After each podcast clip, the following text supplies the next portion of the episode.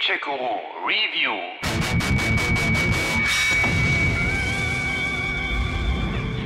Hey Nomad, gibt's dich auch noch mal? Ja, Nomad ist zurück. Der coole Typ aus der US-Spezialeinheit Raptor, der es 2007 im Shooter Crisis im Hightech Nanosuit mit Nordkoreanern und Aliens gleichzeitig aufnahm.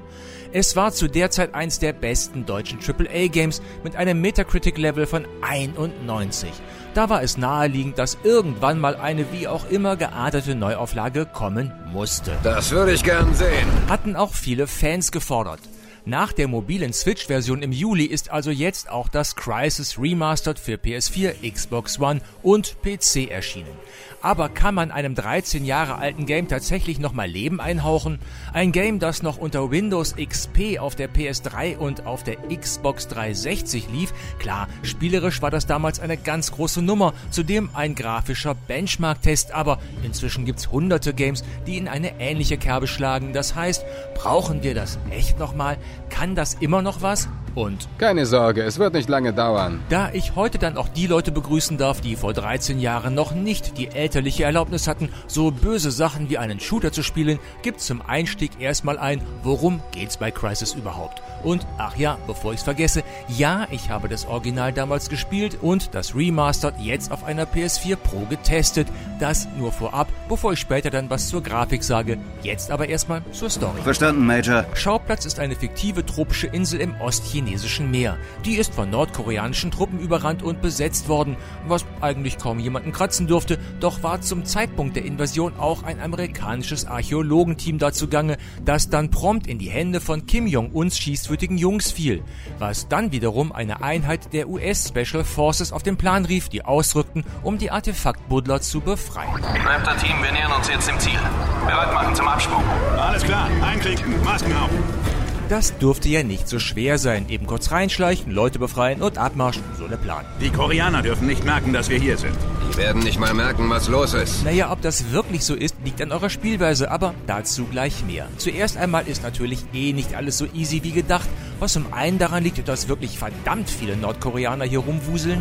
Okay, meine Herren, der Geheimdienst hat auf der Insel starke Truppenverbände lokalisiert.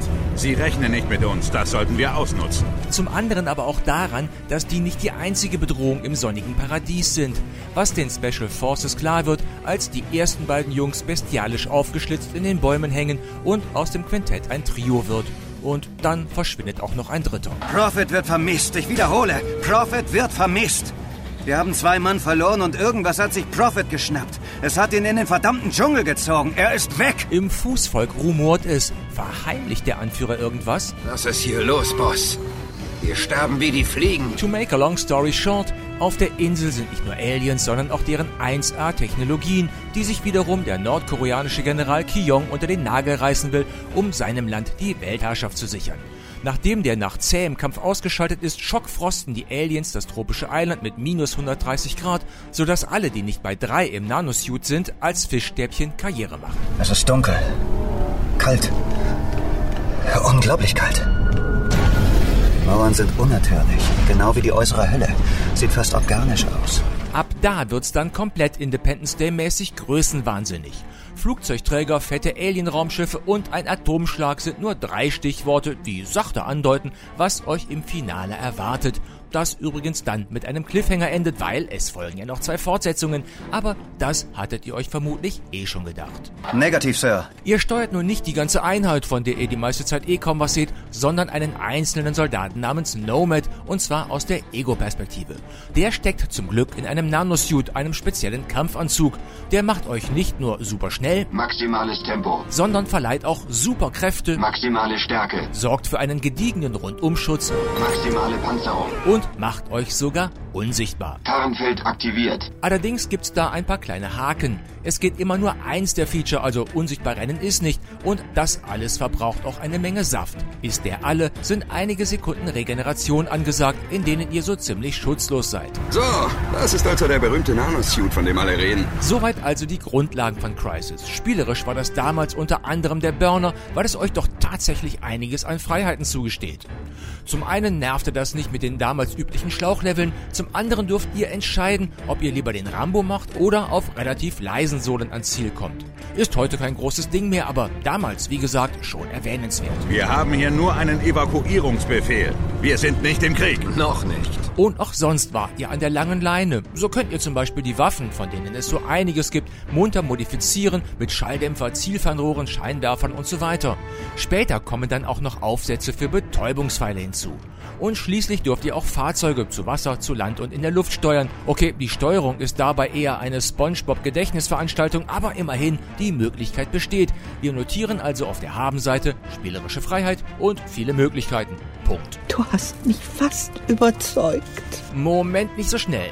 Da kommt noch was, zum Beispiel die Missionen. Die waren schon damals ziemlich lame und daran hat sich nichts geändert. Sie müssen ohne taktische Unterstützung auskommen. Wenn Sie den Störsender deaktivieren, mache ich einen Satellitenscan der Gegend. Vielleicht kann ich die Ausgrabungsstätte so lokalisieren. Was dann auch in der x-ten Wiederholung nicht besser wird. Wir haben ein Problem, Nomad.